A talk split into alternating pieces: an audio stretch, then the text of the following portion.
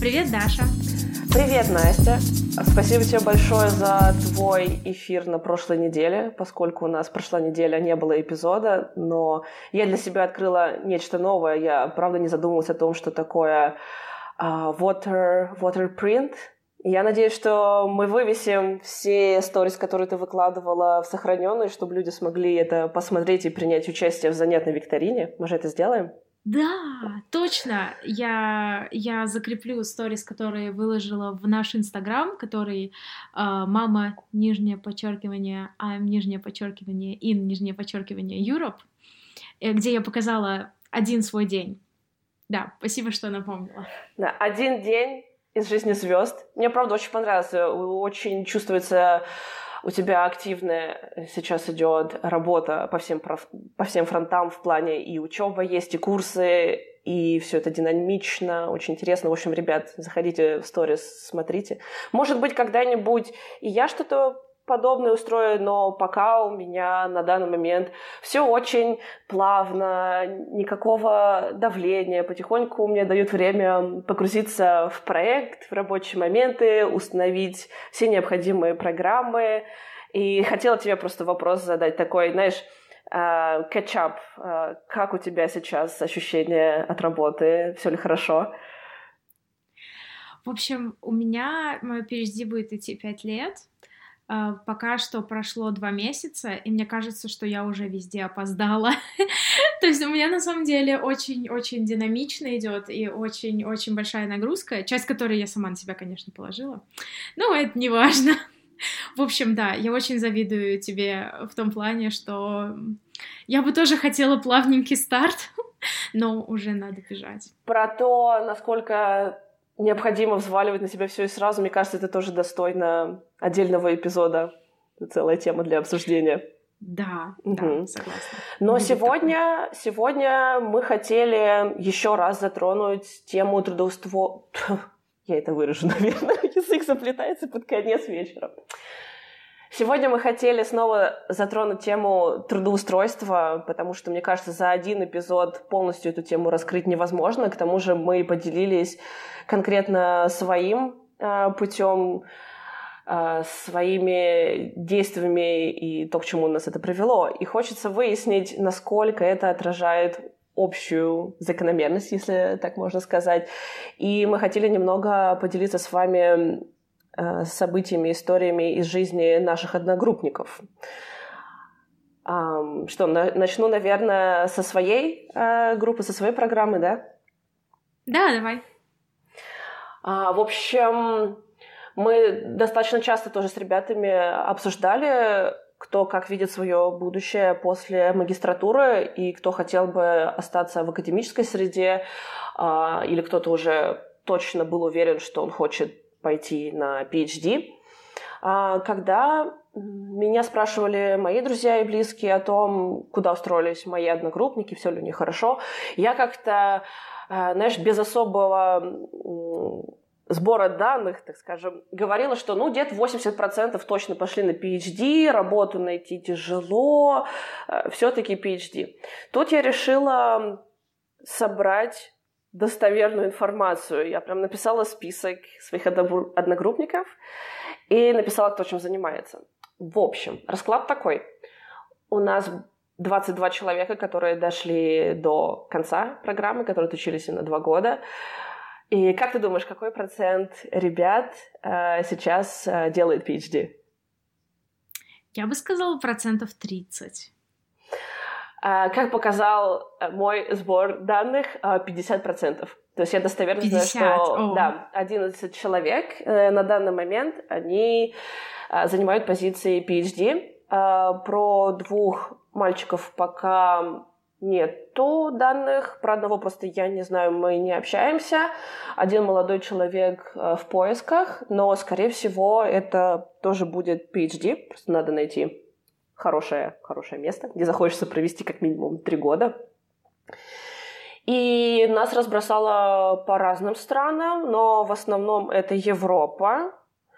Эм, интересный такой сгусток студентов программы Майя образовался в районе Бенилюкс, то есть есть ребята, которые в Бельгии, э, в Нидерландах, Эм, в Люксембурге есть ребята, но не с моей программы, но с смежной, которые э, робототехнику больше изучали. А некоторые пошли на PhD в Германию, а, то есть в основном Европа, но больше даже было интересно посмотреть насчет того, что именно с трудоустройством, потому что, как мне казалось, в принципе PhD найти реально ну, конечно, нужно приложить усилия, и немалые, но PhD достаточно реально, и многие позиции предлагают стипендии для иностранных э, абитуриентов, в то время как с работой немного сложнее. И мы уже затрагивали такую проблему в том эпизоде, в предыдущем, что, например, в Великобритании особенно сложно найти работу, если ты не из Евросоюза, мне было интересно, смогут ли ребята не из Евросоюза тоже найти работу. А, вот у нас есть одна девушка из Соединенных Штатов. Она нашла работу в Бельгии. Прямо по специальности она будет заниматься обработкой медицинских изображений. И, то есть там прям такой perfect match случился.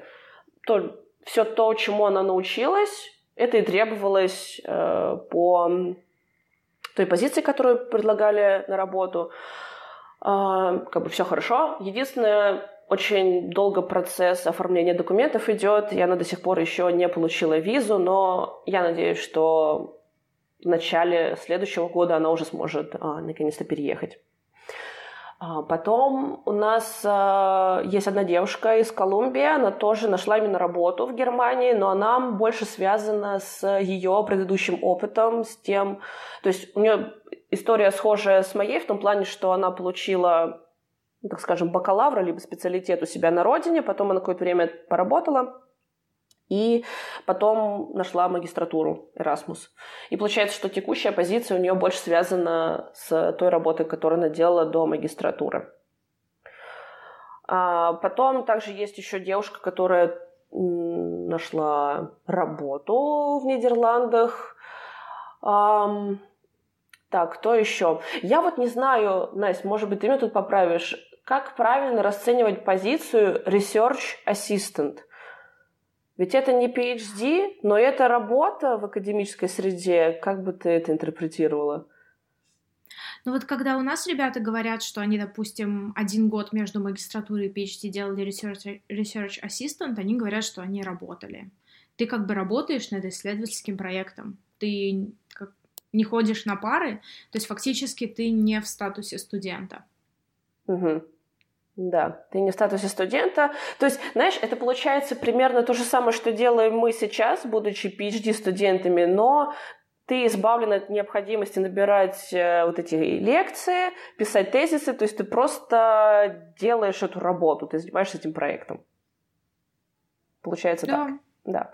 Ну, так, тогда, да, тогда мы тоже будем считать, что это работа. И есть э, молодой человек, он в Америку отправился, там, где он писал магистрскую работу.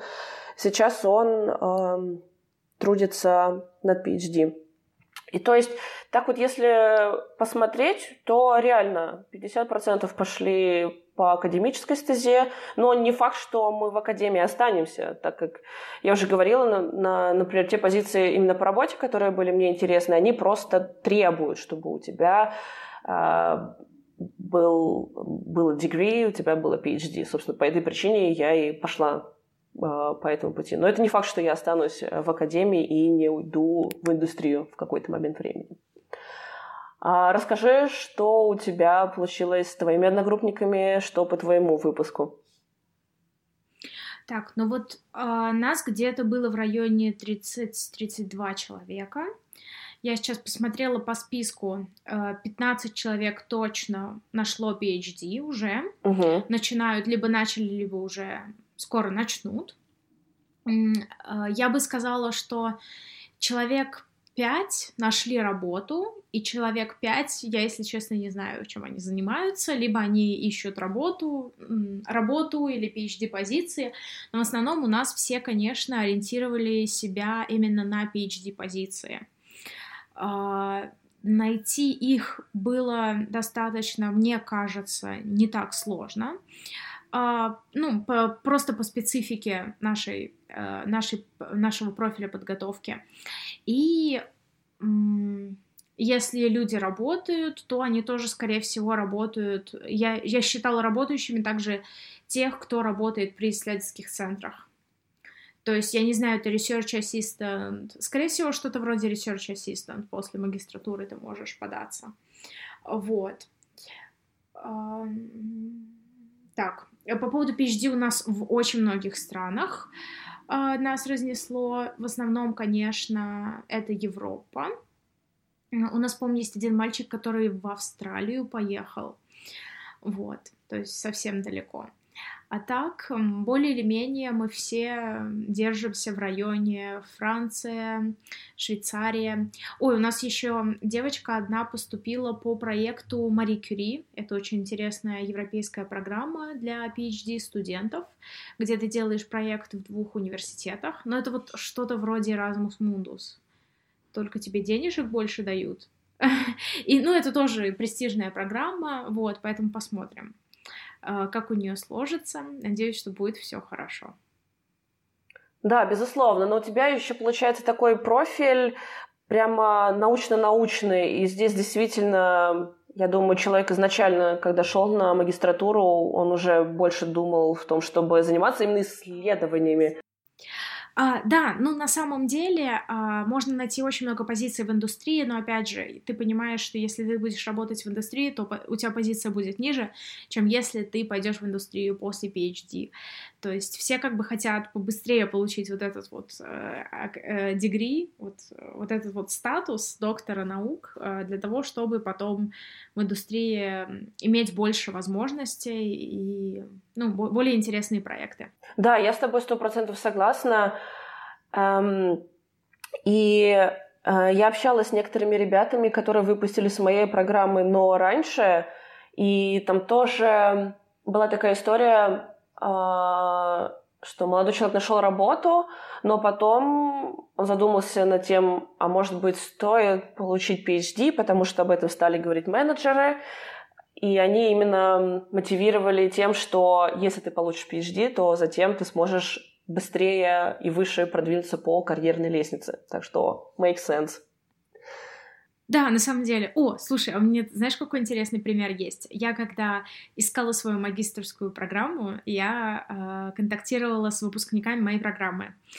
И один парень, который мне тоже порекомендовал эту программу, он выпускник моей программы, и вот он после магистратуры вроде бы э, работал в какой-то крупной химической корпорации в Германии, а потом через какое-то время решил, что э, нужно идти вне системы, и вообще в жизни главное это другое, и он начал эко-стартап в Барселоне.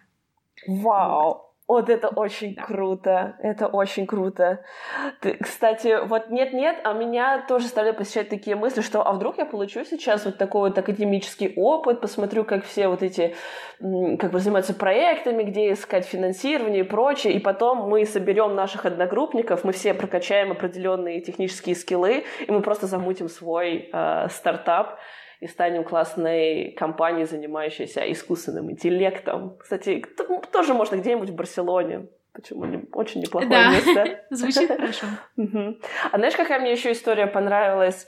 Когда я пыталась в интернете найти посты или какие-то блоги людей, которые тоже учились по программе Erasmus и хотела понять, чем они дальше занимаются. И, кстати, я нашла вообще вот прям очень очень небольшое количество информации, что опять говорит о том, что мы делаем хорошее, полезное, важное дело, рассказывая обо всем, что с нами происходит, что такое Erasmus программа и прочее, прочее. Так вот, я наткнулась на тоже молодого человека, который по случайному стечению обстоятельств закончил твою программу несколько лет назад. Ага. И у него была цель найти работу, он не хотел оставаться в академии, идти на PhD, и меня просто поразили цифры, что он писал о том, что он подал в районе 100 заявок, там, резюме, и получил два положительных фидбэка, из которых потом выстрелила одна позиция, которую он э, занимал или занимает до сих пор.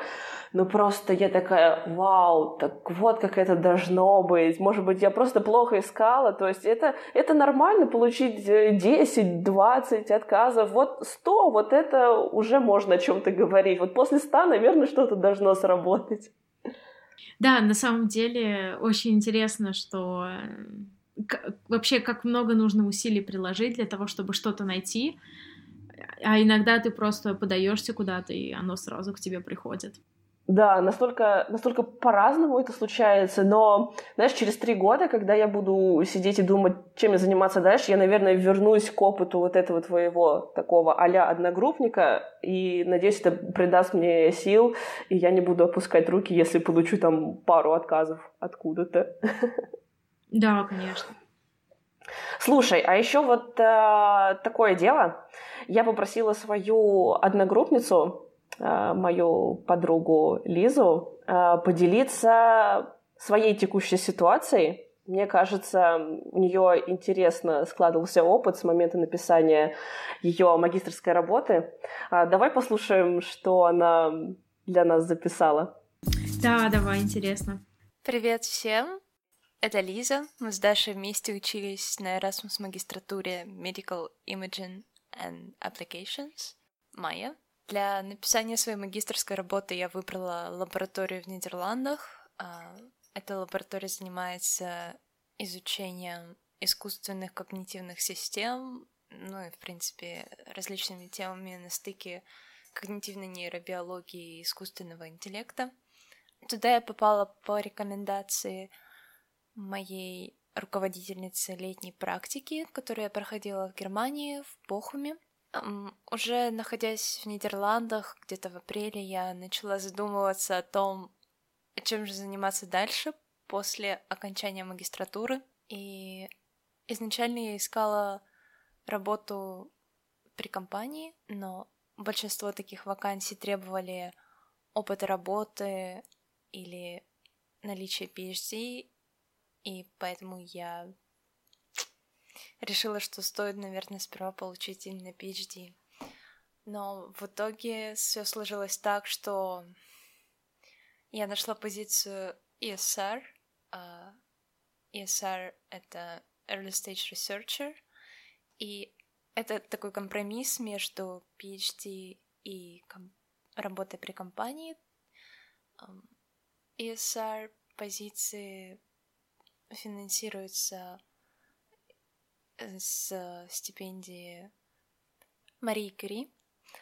Они предназначены для таких проектов между компаниями и университетами и обычно являются немного междисциплинарными, рассчитаны на три года. И то есть ты можешь посмотреть обе стороны и каково это работать в компании, и в то же время ты получаешь академический опыт, ты пишешь свой PhD-тезис. Проходить интервью было немного сложно, потому что я не проходила интервью вживую, наверное, уже, ну, три года или что-то около того. И... Но в итоге все было хорошо, они очень приятные люди. Оформление бумажек заняло около месяца, и где-то месяца полтора я ждала визу, но там еще мое заявление потеряли. В итоге, по сути, они оформляли мою визу где-то недели две. Так что это было не очень сложно. Первый рабочий день было немножко страшно, волнительно и очень много впечатлений, потому что с первого дня мой руководитель выдал мне инструкции по поводу того, что я должна сделать уже сейчас, где я должна зарегистрироваться, и было очень много вещей, которые нужно было сделать как можно быстрее. Ну, и сейчас, проработав уже два месяца, могу сказать, что это может быть не совсем то, что я ожидала, но в целом мне нравится работать в этой компании, мне нравятся мои коллеги, мне нравится, что я могу выбирать немного менять свое направление. То есть есть какая-то свобода, которая не была при магистратуре. То есть я могу заниматься проектами, ну, конечно, обсудив со своим руководителем, но выполнять те проекты, которые, может быть, и изначально я не планировала выполнять, но просто у меня появился какой-то интерес. И мне нравится, что мои коллеги все очень приветливые, очень много молодых людей. Да, в целом мне нравится. Э, всем советую приезжать в Нидерланды. Очень классная страна. А, всем спасибо, пока. Слушай, здорово, вообще здорово. Очень большое спасибо за то, что э, записали нам кусочек. Э, мне кажется, вообще очень интересный путь. И вот, кстати, Мари Кюри — это вот там же, где у меня одногруппница, ну, в смысле, другая страна, конечно, но тот же самый European Вот, Project. я почему сначала Стипендия. не прокомментировала, потому что я знала, что у нас будет повод это обсудить.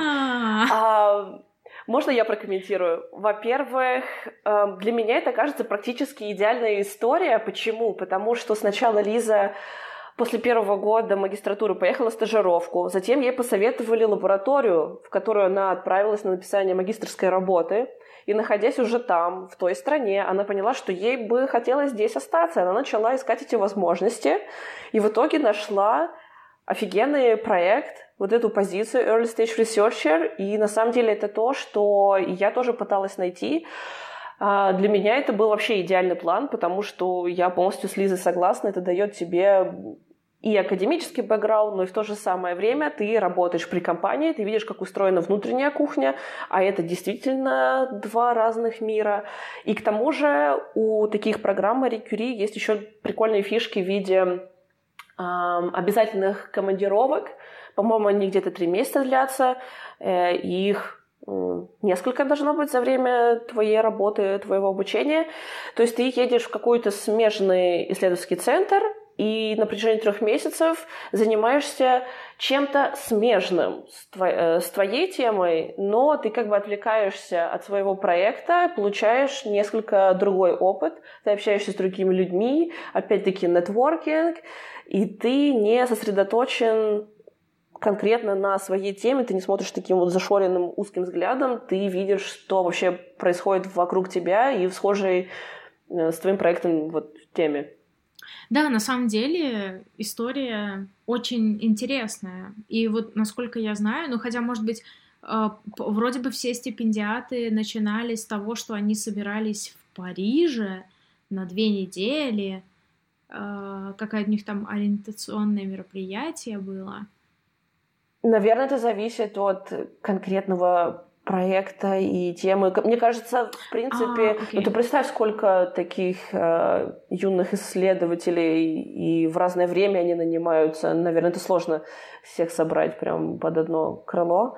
Но будет интересно э, послушать, что именно было у твоей одногруппницы. А она, кстати, в какой стране по такой в такой позиции? У нее идет Англия и Португалия, Ох, я помню. Интересно. Она в двух странах. Угу. Да.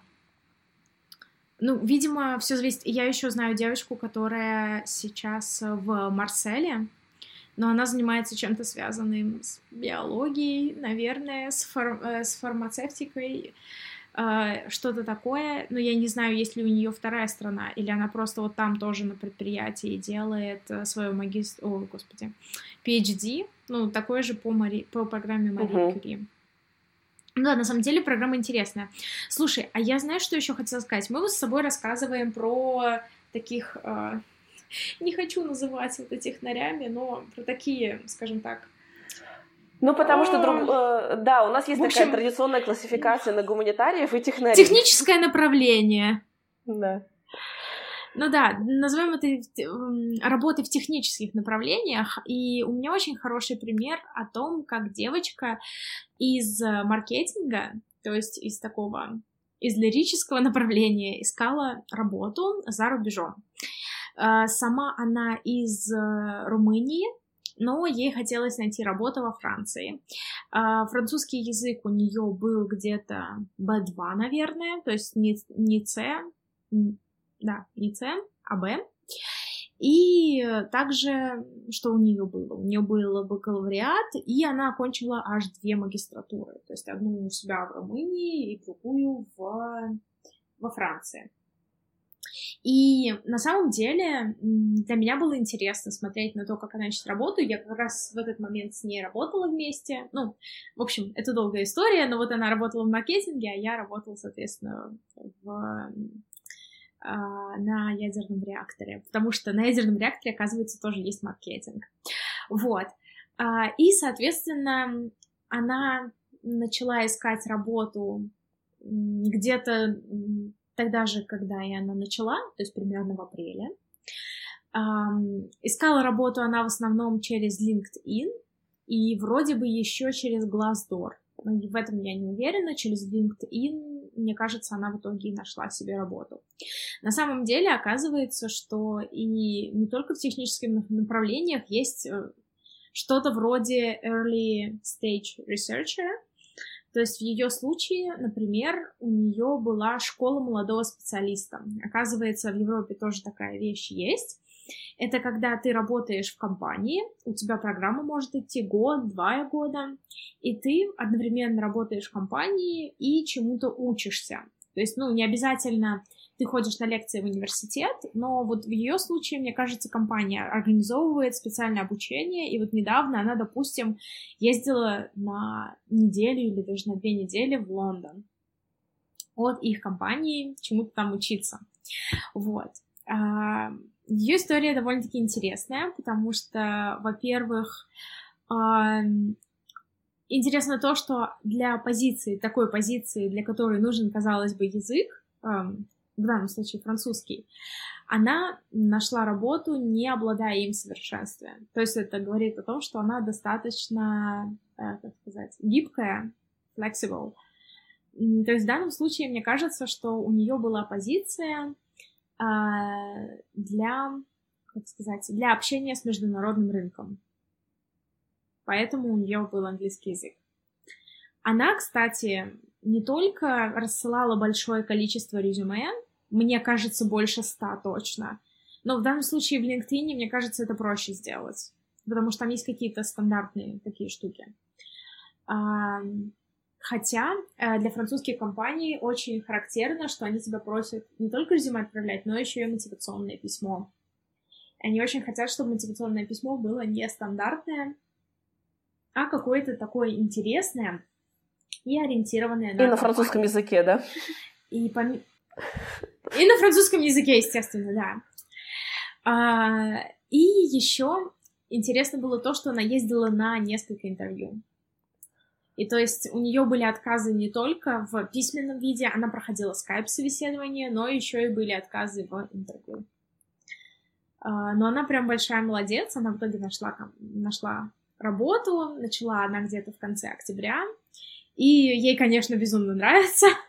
вот, и сейчас у нее такой идет легкий период обучения и всего-всего. И на самом деле, мне кажется, это тоже какой-то, ну, хороший пример, э, хорошая история о том, как человек нашел работу. Но она искала уже все. А, и оказывается, что в таких направлениях, как маркетинг, тоже есть такая вещь, как, как сказать, по-моему, нам это говорили как на французском языке, но, в общем, если перевести, то это... В общем, не знаю, как перевести. Uh, у тебя может быть uh, программа, где ты учишься на магистратуре в университете, но, допустим, ты учишься 2-3 дня в университете, и оставшуюся неделю ты идешь работать в компанию. То есть в разные дни ты ходишь и в университет, и в компанию. То есть ты и учишься, и работаешь. При том, что это такая не научная специальность, ну, как бы не классически научная, не техническая специальность.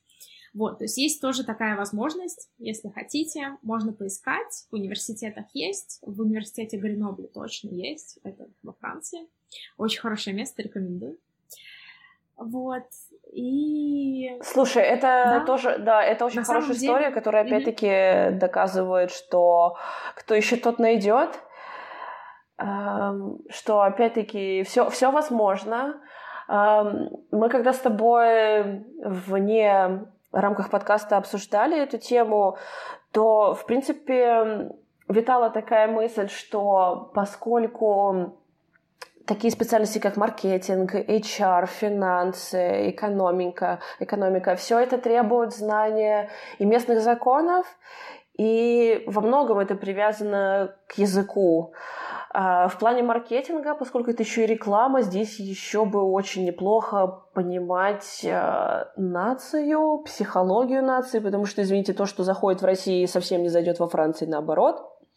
И вроде бы как все это делает поиски работы э, за границей чуточку сложнее, но опять-таки все в ваших руках. Я искренне надеюсь, что несмотря на все эти преграды, кто действительно хочет, он сможет добиться своего и сможет найти какие-то вакансии, позиции.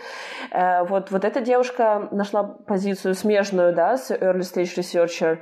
Эм, я тоже читала, что... И, кстати, я рассказывала про то, как пыталась э, попасть на Residential Program. Это было название позиции от Google, Microsoft, куда меня не взяли, но такие программы есть, и много компаний их э, предоставляют, когда у тебя есть возможность э, как минимум год поработать, Э, получать официальную зарплату, как у каждого сотрудника компании. И если все хорошо, то тебя готовы будут взять на работу. Если нет, то как минимум ты уже сможешь при дальнейших интервью и собеседованиях показать, что у тебя есть релевантный опыт, э, ты не провел это время зря, это все большие плюсы в твою общую копилку.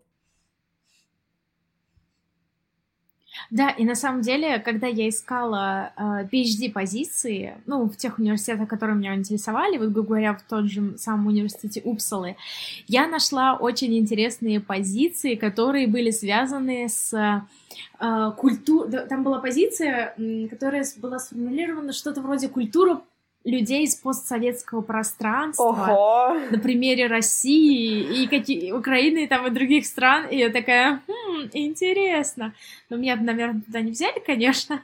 Но на самом деле, вот когда я думала о том, о каких-то, знаешь, специальностях, которые именно, вот, допустим, эм, филолог, ну, в русском uh-huh. языке, мне всегда казалось, что это значит, что ты вот навсегда, соответственно, эм, как сказать, заточен в одном uh-huh. месте.